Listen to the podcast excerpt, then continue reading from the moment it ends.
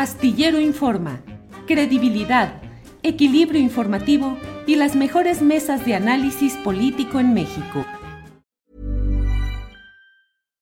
One size fits all seems like a good idea for clothes until you try them on. Same goes for healthcare. That's why United Healthcare offers flexible, budget friendly coverage for medical, vision, dental, and more. Learn more at uh1.com. It's that time of the year. Your vacation is coming up. You can already hear the beach waves, feel the warm breeze, relax, and think about work. You really, really want it all to work out while you're away. Monday.com gives you and the team that peace of mind.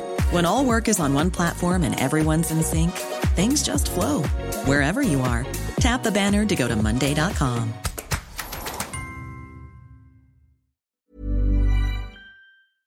Hernán, buenas tardes. Hola Julio, un gusto estar contigo, encantado. Hernán, eh, pues te metes en aguas profundas, en aguas difíciles, porque pues uno de los personajes intocados uh, hasta hoy, desde mi punto de vista, sigue siendo Julio Cherer Ibarra. ¿Qué te animó a meterte a aguas tan complicadas, Hernán, en las que no va a faltar quien diga que le estás pegando a la 4T, que le pegas al espíritu de la cuarta transformación, y habrá quienes también te aplaudan y digan muy bien por exhibir y documentar este tipo de hechos. ¿Qué te llevó a escribirlo, Hernán? Así es, Julio. Pues la verdad yo empecé a seguir eh, a Julio Sher Ibarra desde el principio de, de, esta administración, a partir de testimonios de cuadros de la propia 4T, preocupados por la conducta de este personaje y el poder que estaba adquiriendo.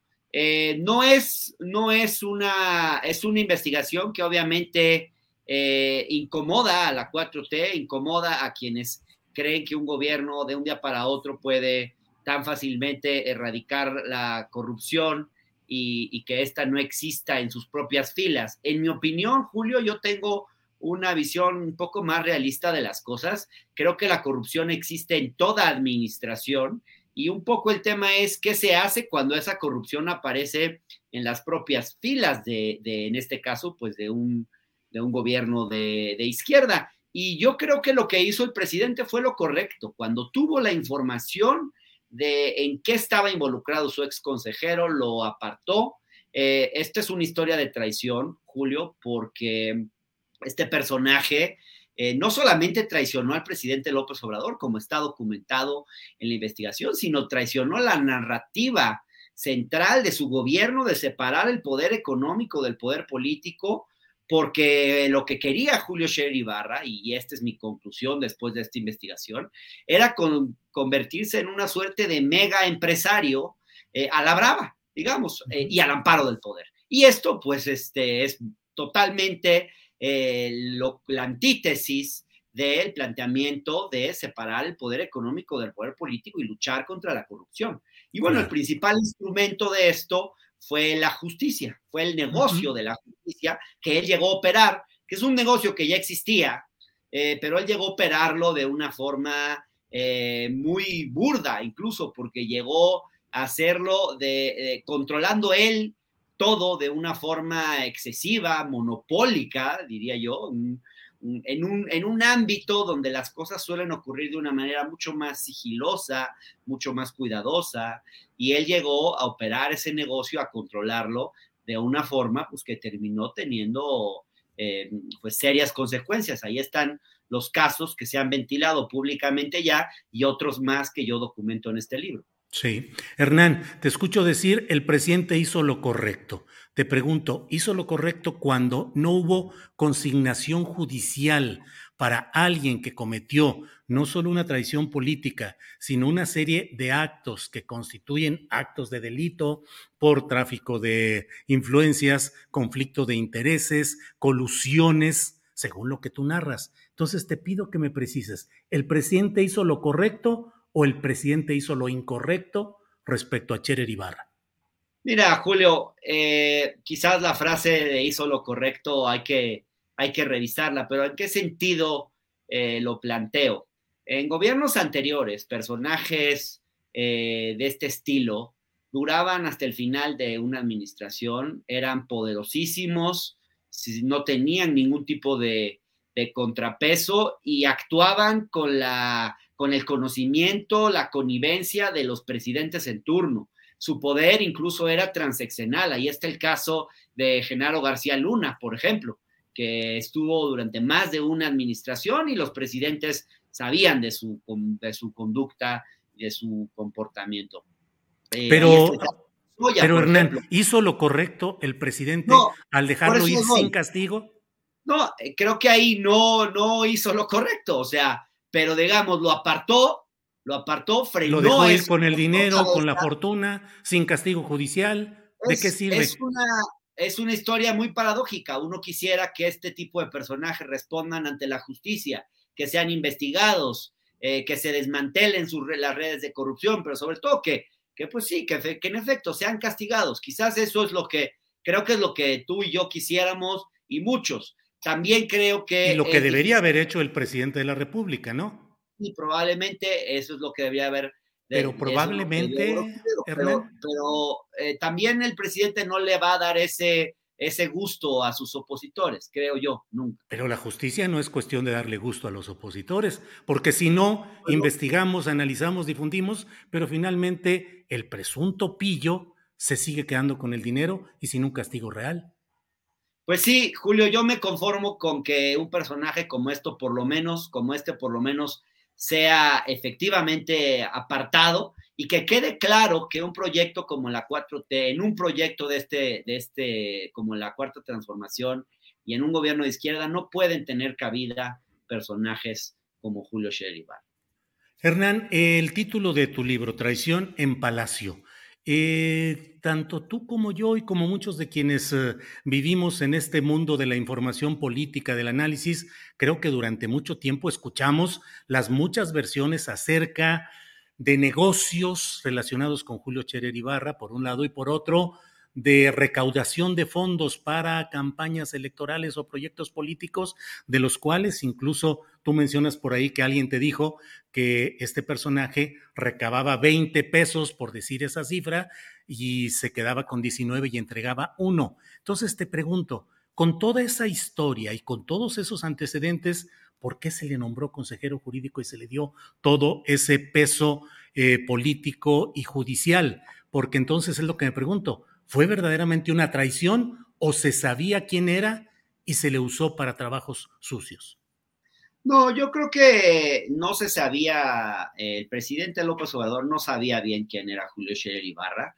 Creo que un error de, López Obrador es muchas veces creer que la honestidad es hereditaria. Eh, Andrés Manuel López Obrador fue muy amigo de don Julio Scherer García, un hombre honesto y un referente de la ética periodística en México y probablemente eso le hizo pensar que el hijo iba a responder como, eh, digamos, con la interesa ética y moral de su padre. Y la verdad es que no, no fue así. Y eh, el presidente López Obrador tendría que haber investigado mejor a Julio Sher Ibarra, porque ciertamente había antecedentes. Eh, ya de Julio Sher Ibarra, se sabía quién era Julio Sher Ibarra, había estado involucrado en el tema de, del azúcar, eh, que es un, uno de los que yo narro, de CASE, del consorcio azucarero Escorpión, ahí con Molina Sobrino a finales de los 90. O sea, ya se sabía más o menos quién era este personaje, o sea, López Obrador tuvo que haber indagado mucho más en quién era Julio, Julio Ibarra. Ahora, ciertamente este personaje financió campañas de Morena. Lo que no se sabía y que yo vengo o por lo menos que yo sepa, no, no había esta información en ese momento, es cómo manejaba, por ejemplo, los financiamientos de campaña. Yo tengo un testimonio de un empresario maderero de Chihuahua, Miguel González Lardizábal, que él cuenta cómo, por ejemplo, Julio Scherer, él ya había aportado muchos recursos a la campaña y Julio Scherer Ibarra le pidió que le aportara 10 millones más y nunca los enteró a, las arcas. Y parece ser que en una conversación que tiene este empresario con el hijo más chico de Andrés Manuel López Obrador, Gonzalo eh, López eh, Beltrán, eh, sale el tema y entonces el hijo más chico de López Obrador se entera de que ese dinero nunca había entrado, o sea, que el cuente este empresario que dio ese dinero a Julio Scherer y ese dinero nunca llegó. Y así hay anécdotas similares. También, al parecer, lo hizo la campaña de Claudia Sheinbaum al gobierno de la Ciudad de México en 2018. Este, se erigió como representante ante la comunidad judía, empezó a recaudar dinero por todos lados y de repente, pues cuando le preguntaron, oye, ¿dónde está ese dinero? Pues resulta que no había enterado esos recursos. Entonces, eh, sí, financiaba campañas, pero al mismo tiempo también se despachaba, por lo que parece eh, o por lo que dicen los testimonios, pues también se despachaba él con la cuchara grande. It's that time of the year. Your vacation is coming up. You can already hear the beach waves, feel the warm breeze, relax, and think about work. You really, really want it all to work out while you're away. Monday.com gives you and the team that peace of mind. When all work is on one platform and everyone's in sync, things just flow wherever you are. Tap the banner to go to Monday.com. Hey, it's Ryan Reynolds, and I'm here with Keith, co star of my upcoming film, If, only in theaters, May 17th. Do you want to tell people the big news? All right, I'll do it. Sign up now and you'll get unlimited for $15 a month in six months of Paramount Plus Essential Plan on us. Mintmobile.com slash switch. Upfront payment of $45 equivalent to $15 per month. Unlimited over 40 gigabytes per month. Face lower speeds. Videos at 480p. Active Mint customers by 531.24 get six months of Paramount Plus Essential Plan. Auto renews after six months. Offer ends May 31st, 2024. Separate Paramount Plus registration required. Terms and conditions apply if rated PG. Ahora, Hernán, eh, un punto que has detallado ampliamente es el de Julio Cherer Ibarra, pero ¿qué hay con todo otros, uh, otras partes de esa viscosidad política, administrativa y económica en la cual se ensarzaron y se entramparon tanto Cherer Ibarra como Alejandro Kersmanero, como Olga Sánchez Cordero, como Arturo Saldívar? Mira, te voy a decir quiénes son en mi investigación y de acuerdo a los testimonios que yo pude recabar eh, gente que, eh, que está íntimamente vinculada y sin las cuales Julio Sher Ibarra no podría haber hecho eh, nada de lo que hizo. en primer lugar, Arturo Saldívar, porque Arturo Saldívar, siendo el presidente de la Suprema Corte de Justicia de la Nación y la cabeza del Consejo de la Judicatura Federal, que es el organismo desde el cual se disciplina a los jueces y se los presiona también para fallar, emitir fallos en un sentido u otro, eh, pues fue un brazo operador de, Julio Scherer Ibarra a través principalmente de Carlos Alpizar, que es un funcionario que hoy está en la Secretaría de Gobernación, pero que fungió como secretario general del Consejo de la Judicatura, el hombre fuerte de Arturo Saldívar, que le llevaba los temas a Julio Scherer, le llevaba una lista de temas y que se ocupaba tanto de los temas que le importaban al presidente, que no se entramparan en el Poder Judicial para no obstaculizar su proyecto político, el proyecto de la 4T, y al mismo tiempo, pues por ahí Julio Scherer metía los temas que a él le interesaban, sus propios negocios.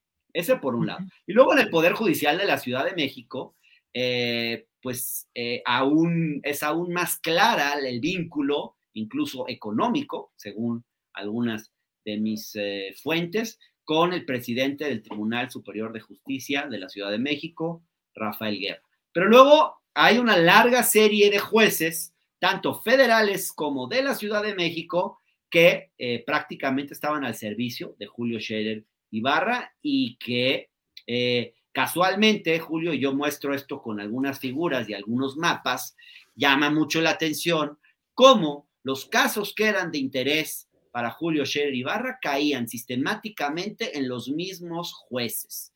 Jueces con los cuales había, presumiblemente, acuerdos eh, corruptos. Y ahí hay varios ejemplos, varios ejemplos de jueces. Una, la unidad de gestión judicial 12, por ejemplo, en la Ciudad de México, los abogados litigantes ya le llamaban la unidad Scherer, porque ahí caían todos los casos que eran de interés para Scherer y se resolvían de acuerdo a sus intereses. Oro negro, Cruz Azul, de ahí se, desde ahí se orquestó la, la persecución judicial contra Carlos Cabal, etc.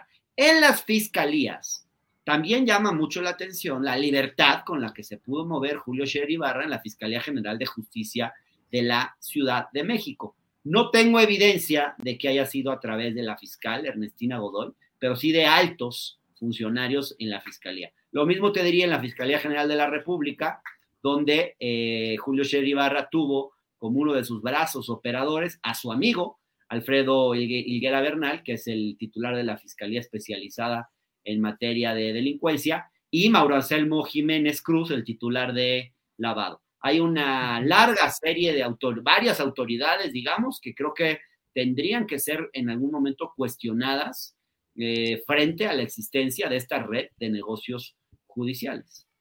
Bien, Hernán, em, parte de lo que señalas eh, tiene como referencia eh, ese proceso de recaudación de fondos y de eh, relaciones públicas a favor de ciertas candidaturas.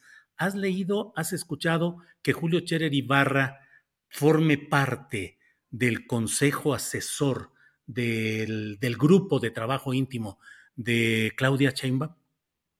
He escuchado versiones, lo he consultado con el equipo de Claudia y lo que me han dicho la mayor parte de mis fuentes, porque hay versiones encontradas, es que eh, Claudia no quiere tener a Julio Scherer en su equipo. Que ciertamente lo que está pasando es que lleva un tiempo Julio Scherer Ibarra recaudando fondos, eh, sentándose con empresarios, diciéndoles que está muy cerca de Claudia y recaudando dinero, al parecer, supuestamente para la campaña de Claudia Sheinbaum. No sabemos si esos recursos llegaron, no llegaron, van a llegar en algún momento. Eh, en cualquier caso, creo que va a ser necesario que en algún momento la propia jefa de gobierno aclare cuál es su relación con Julio Scherer Ibarra y yo creo que va a ser muy necesario que pinte su raya claramente, porque hasta ahora lo que hay son versiones de un lado y del otro. Hernán, em, leo tu libro y encuentro de entrada que planteas el hecho de que eh, se sustenta en, algo, en documentación oficial, en expedientes, pero también en testimonios de personas que no quisieron dar su nombre y tú en ejercicio del uh, secreto profesional no los difundes, pero en el fondo se carece de esos nombres de personas que sustenten como testigos parte de lo que tú relatas. ¿Qué quieres decir con eso último, Julio? Que no das uh, los nombres, o sea, que no hay nombres De, de, de, quienes uh, dan el testimonio. Así es, no, no puedo dar esos nombres, solo hay algunos que aparecen, muy pocos nombres. Eh, la mayor parte, eh, bueno, te puedo decir que son, fueron cerca de 80 testimonios, eh, muchos dentro de la propia 4T, dentro del gobierno federal, algunos gobiernos locales y en todos los niveles, funcionarios altos, eh, medianos y de bajo rango. Y también muchos abogados que conocen eh, el proceder de este personaje en el sistema de justicia, porque ese es el énfasis de esta investigación. Ciertamente yo tengo que conservar el anonimato de estas personas. Yo creo que muchas de estas personas eh, me costó mucho convencerlas de que quisieran hablar, dar su testimonio. Creo que en parte lo hicieron porque sabían que yo simpatizo con la 4T y que no iba a usar esta investigación eh, de forma mañosa, ni iba a usar esta investigación, digamos, como con ánimo, digamos, de desacreditar eh, a la 4T, porque ese no ha sido nunca mi línea, digamos, editorial. Eh, aún así, pues me considero un simpatizante crítico y creo que desde ese lugar escribo y creo que aquí hay muchas cuestiones en las que la izquierda eh, tiene que hacer una autocrítica. Yo espero que este libro eh, le sirva, digamos, a la izquierda para hacer su propia autocrítica, para cuestionarse por qué personajes como Julio Scherer Ibarra se enquistan y se vuelven poderosos en, en, gobiernos de izquierda, porque hay personajes así. A mí Julio Scherer Ibarra me recuerda un poco a José Dirceu, el, el primer, eh, digamos, jefe de gabinete de Lula. Es un personaje muy parecido, ¿no? Eh, y también que se convenzan de la necesidad de reformar el sistema de justicia en México, porque creo que ese fue el gran error del presidente López Obrador, Julio. Eh, dejar pasar la necesidad de acabar con el negocio de la justicia. En este país, los, los primero, en este país solo obtienen justicia los que tienen dinero, la justicia no es para las personas de a pie.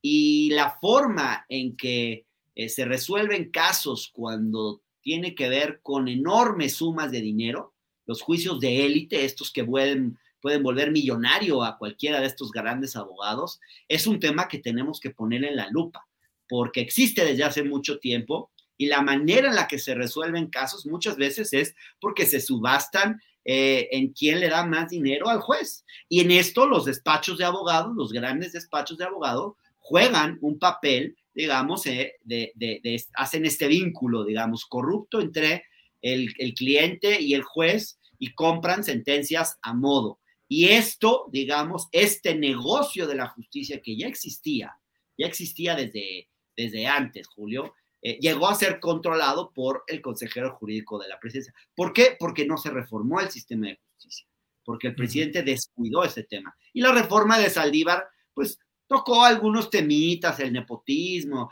aquí, pero cosas cosméticas. No fue una reforma a fondo y aquí de lo que hay que encargarse es de que esta historia no se repita.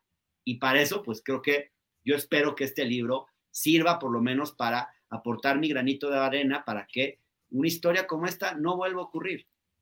Hernán, pues muchas gracias por la amabilidad de darnos esta entrevista. Eh, yo ya leí el libro eh, y bueno, seguramente muchos de quienes nos escuchan estarán atentos al contenido de Tradición en Palacio, el negocio de la justicia en la 4T, autor Hernán Gómez, a quien le doy las gracias por esta oportunidad de entrevistarte. Hernán, muchas gracias. Gracias a ti por el espacio, Julio. Que estés muy Al bien. Al contrario. Gracias. Hasta pronto. Planning for your next trip? Elevate your travel style with Quince. Quince has all the jet-setting essentials you'll want for your next getaway, like European linen, premium luggage options, buttery soft Italian leather bags, and so much more. And it's all priced at 50 to 80% less than similar brands. Plus, Quince only works with factories that use safe and ethical manufacturing practices. Pack your bags with high-quality essentials you'll be wearing for vacations to come with Quince. Go to quince.com slash trip for free shipping and 365-day returns. ¿Te preocupas por tu familia? Entonces, ¿por qué darles solo huevos ordinarios cuando pueden disfrutar de lo mejor? Eggland's Best, los únicos huevos con ese delicioso sabor fresco de granja, además de la mejor nutrición, como 6 veces más vitamina D, 10 veces más vitamina E y 25% menos de grasa saturada que los huevos regulares, además de muchos otros nutrientes importantes. Así que, dales los mejores huevos. Eggland's Best, mejor sabor, mejor nutrición, mejores huevos. Para que te enteres del próximo noticiero, suscríbete y dale follow en Apple, Spotify, Amazon Music, Google o donde sea que escuches podcast. Te invitamos a visitar nuestra página julioastillero.com.